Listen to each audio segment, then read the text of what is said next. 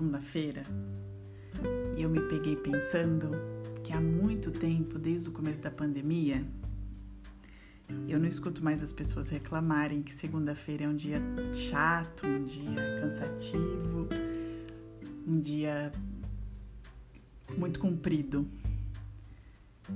Assim como no domingo também, né? Consequentemente eu não escuto mais as pessoas reclamando que na hora do Fantástico da Tristeza, porque o fim do fim de semana acabou.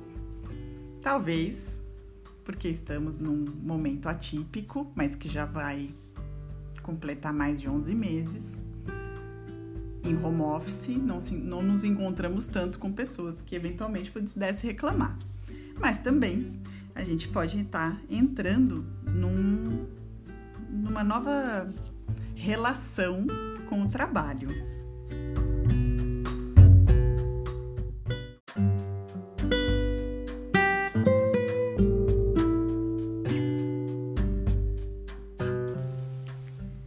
Então, um lavrador disse: Fala-nos do trabalho. E ele respondeu, dizendo: Vós trabalhais para vos manter no compasso da terra e da alma da terra. Pois, ser indolente é intrometer-se nas estações e afastar-se da procissão da vida, que segue majestosa e orgulhosamente submissa rumo ao infinito. Sempre vos disseram que o trabalho é uma sina e a labuta uma um infortúnio, mas eu vos digo que ao trabalhardes, estáis realizando o sonho mais longínquo da terra, a vós designado quando nasceu. E apegando-vos à labuta, estareis amando verdadeiramente a vida. E quem ama a vida, através do trabalho, compartilha do seu segredo mais íntimo.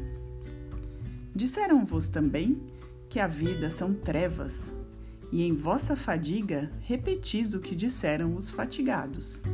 E eu vos digo: a vossa vida são mesmo trevas, salvo quando há ímpeto. E todo ímpeto é cego, salvo quando há conhecimento.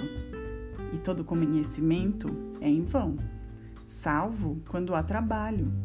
E todo trabalho é vazio, salvo quando há amor. E quando trabalhais com amor, estáis unindo-vos a vós próprios, uns aos outros e a Deus.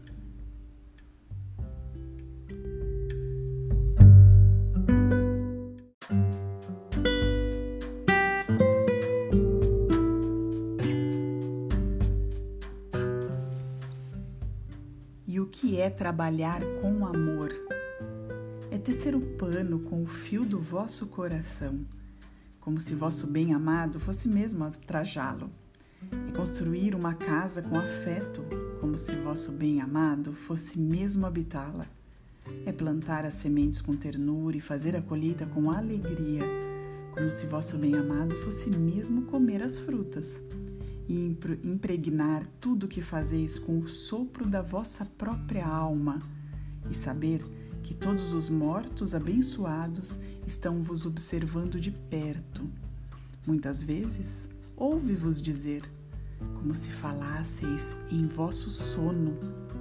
Aquele que trabalha com mármore e encontra na pedra a forma de sua própria alma é mais nobre do que aquele que ara o solo.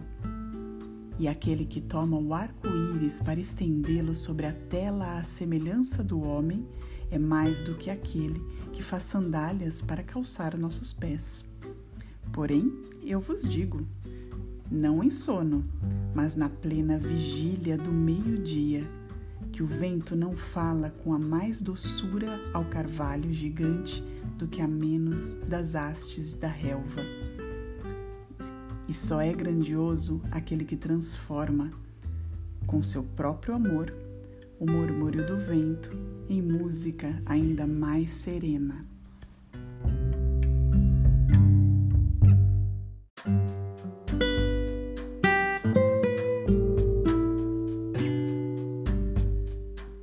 O trabalho é amor tornado visível.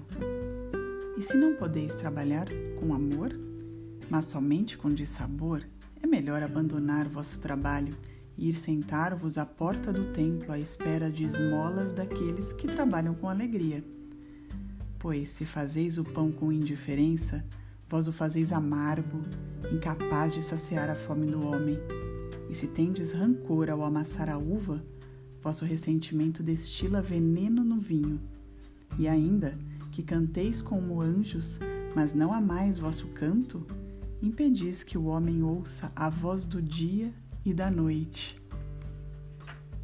Essa foi a resposta ao lavrador, dada por Khalil Gibran em O Profeta.